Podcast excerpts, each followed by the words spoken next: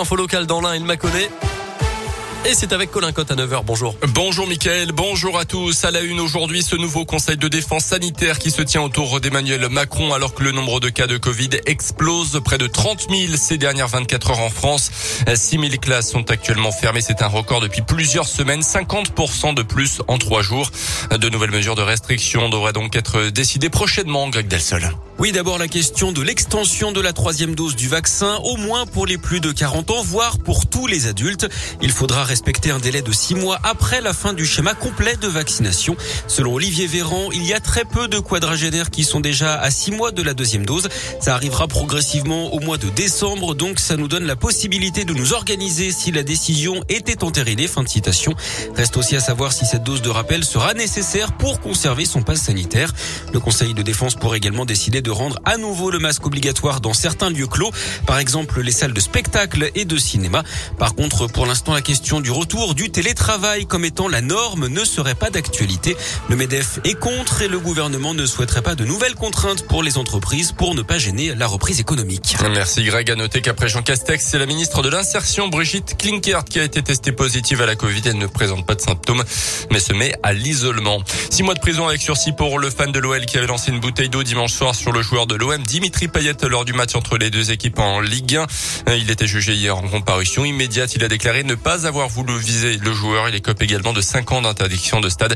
Devra verser un euro symbolique à l'OM et aux joueurs. 1000 euros de dommages d'intérêt à la Ligue de foot. Les éventuelles sanctions contre l'OL seront prononcées début décembre. À noter qu'un Indinois de 17 ans doit également comparaître prochainement devant la justice à Bourg-en-Bresse pour détention de fumigène. Dans le reste de l'actu, dans l'un, une deuxième caméra de vidéosurveillance détruite à la disque à Oyonnax. Le 17 octobre déjà, la scène avait été filmée, on s'en souvient, et largement commentée sur les réseaux sociaux. Cette fois, l'acte de vandalisme aurait eu lieu samedi soir avec le même mode opératoire.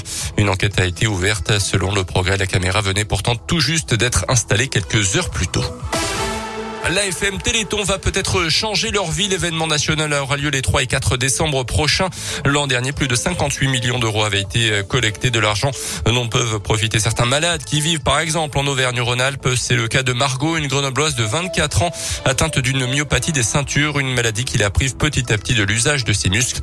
Ils sont moins de 50 à vivre avec cette pathologie dans le pays. Écoutez son témoignage. C'est vraiment une pathologie qui est assez rare, mais je marche encore. C'est pas le cas tous les jours. Et il y a des jours où vraiment la douleur est insupportable. On va dire que je m'y suis habituée. On n'a pas le choix en fait si on veut continuer à vivre. Et euh, je travaille en mi-temps thérapeutique, mais euh, j'essaie de garder une vie euh, la plus normale possible pour une jeune femme de 24 ans. Même si je sais que voilà, la pathologie, elle est là tous les jours, elle est avec moi, mais on avance. On arrive au bout de la recherche pour la pathologie. La thérapie génique arrive. C'est dingue en fait de se dire que là, il y a 30 ans de recherche qui arrivent au bout pour certaines pathologies, dont la mienne. Là, on a une chance en fait de pouvoir dire à la maladie, bah en fait, on te met sur pause. Là, c'est l'espoir qui prend dessus en disant c'est pas la pathologie qui va gagner. On va vivre avec, mais pas pour la maladie. Le Téléthon, c'est les 3 et 4 décembre. La thérapie génique devrait débuter l'an prochain et inclure dans le cadre d'un test une quinzaine de malades de France, d'Angleterre et du Danemark.